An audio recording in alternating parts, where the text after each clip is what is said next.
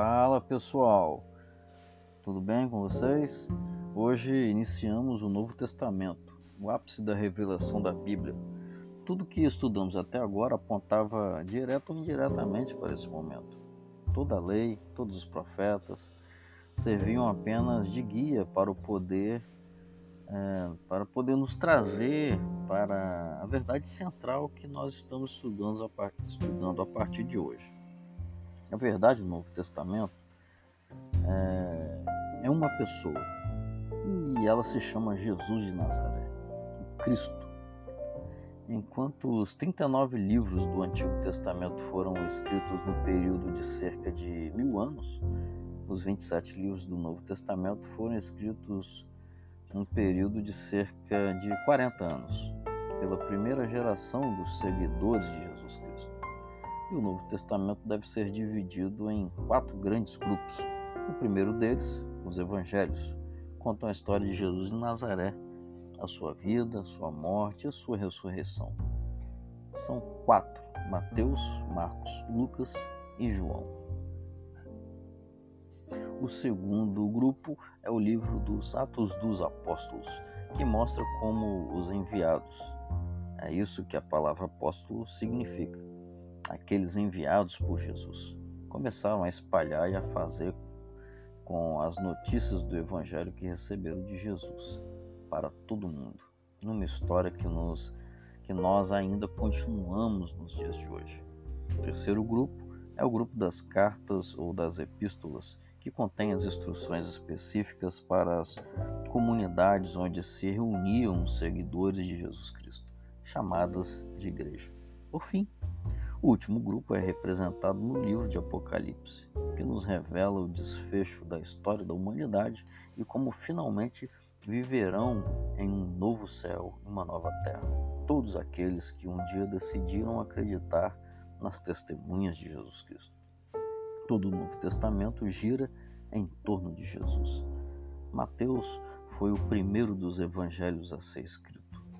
Em Isaías, no capítulo 52 e também no capítulo 53, nós vimos que o profeta anunciou que um dia Jerusalém seria liberta da prisão do pecado e a mensagem de libertação seria carregada por um sentinela. A Bíblia diz em Isaías 52, 7, como são formosos os pais dos que anunciam boas novas, que proclamam salvação e dizem a Sião: o seu Deus reina. Essa, essa mensagem seria de salvação para todos os povos. Seria a melhor notícia do mundo. É exatamente isso que evangelho significa. No grego, é a palavra que se traduz por boa notícia. Nós vamos entender essa boa notícia estudando quatro fontes diferentes, começando no áudio de hoje por Mateus. Nessa época, os judeus viviam sob o domínio do Império Romano, mas as promessas de um rei que viria da descendência de Davi para arrancá-los da opressão ainda estavam vivas em seus corações. A Bíblia mostra que esse reino seria capaz, seria de paz, seria eterno e seria para todas as nações. Não é de se surpreender diante desse contexto e dessa expectativa que o livro de Mateus, que foi escrito inicialmente para os judeus em seus dias, é, é, comece com, começasse com uma genealogia provando que Jesus nasceu de fato da descendência de Davi. E Mateus capítulo 1 e versículo 1 afirma registro da genealogia de Jesus Cristo, filho de Davi, filho de Abraão. Ao chamar Jesus de filho de Davi, Mateus reconhecia como esse rei profetizado em todo o Antigo Testamento, o Messias tão esperado pelo povo judeu, mas também ao chamar Jesus de filho de Abraão, Mateus apresentava um outro aspecto desse reino mais difícil de ser aceito por muitos. Ele apresentava Jesus como Isaac, aquele que seria oferecido como um sacrifício pelos homens, o Cordeiro de Deus que tira o pecado do mundo.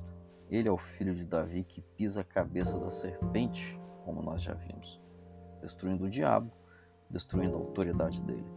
Mas também é o filho de Abraão, que é mordido no calcanhar por essa serpente, levando o veneno do pecado em nosso lugar. E é isso que a história dos evangelhos vai contar, o cumprimento das profecias. E é por isso que o livro de Mateus está repleto da expressão isso aconteceu para que se cumprisse o que foi dito por intermédio do profeta. Ele foi nascido de uma mulher virgem e noiva. E José, um homem que foi confortado por um anjo para poder entender o tamanho do plano divino que finalmente iria acontecer através de suas vidas. A Bíblia diz no capítulo 1 versículo 20 a 22. Mas depois de ter pensado nisso, apareceu-lhe um anjo do Senhor em sonho e disse: José, filho de Davi, não temas receber Maria como sua esposa, pois o que nela foi gerado procede do Espírito Santo. Ela dará à luz um filho e você deverá dar-lhe o nome de Jesus, porque ele salvará o seu povo dos seus pecados. E tudo isso aconteceu, e para que se cumprisse o que o Senhor dissera pelo profeta: A virgem ficará grávida e dará à luz um filho. Eles chamarão Emanuel, que significa Deus conosco. De fato, Deus estava no meio do povo em carne. O capítulo 2 mostra a tensão política e religiosa em torno do seu nascimento queria romper um período de julgo e de sequidão espiritual, iniciar uma nova era na história da humanidade. A Bíblia diz que magos do Oriente, provavelmente da Pérsia ou do sul da Arábia, reconheceram sinais nos céus que apontavam o nascimento desse Messias e Rei. A Bíblia mostra que na época os judeus eram governados por Herodes, um herdeiro ilegítimo de Israel que só conseguiu o seu governo através de uma aliança com os romanos. A notícia do nascimento do rei dos judeus o deixou perturbado, pois ele sentiu de alguma forma o seu domínio ameaçado. Os líderes religiosos, que também eram aliados de Herodes, também se sentiam em risco de perder a influência. E assim começa a história do Evangelho cheia de tensões e reviravoltas. Quando tudo parecia perdido, de repente, Deus revela o seu trabalhar secreto e se mostrava mais uma vez Senhor dos tempos e das estações.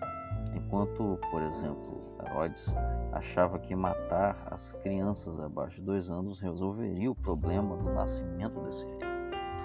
Ele só estava ajudando mesmo sem querer a cumprir cada uma das profecias da Bíblia.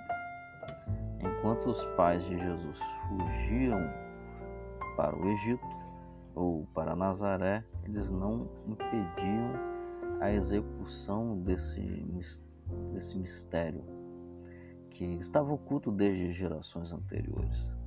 Mesmo sem querer, também serviam apenas para cumprir mais e mais profecias centenas delas, faladas no período dos séculos, e agora cumprindo-se em uma única pessoa chamada Jesus Cristo.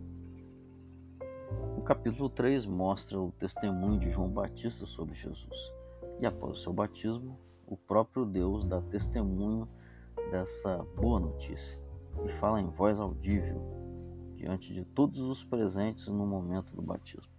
Capítulo 3 versículo 16 e 17. A Bíblia afirma que assim como Jesus foi batizado, assim que Jesus foi batizado, saiu da água, naquele momento o céu se abriu e ele viu o Espírito de Deus descendo como pomba e pousando sobre ele.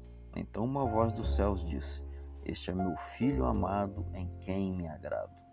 Após o batismo, e após ser tentado como nós somos, mas sem nenhum pecado, Jesus começa a ensinar. Arrependam-se pois o reino dos céus está próximo. Dá para imaginar a sensação dos discípulos nesse momento. Os doentes sendo curados, o evangelho, as boas notícias do reino sendo finalmente anunciadas para ele. Nós começamos hoje a história desse filho amado de Deus. Em menos de três meses, eu e você iremos estudar juntos o Novo Testamento e entender o final dessa história. Pessoal, um forte abraço e até a próxima.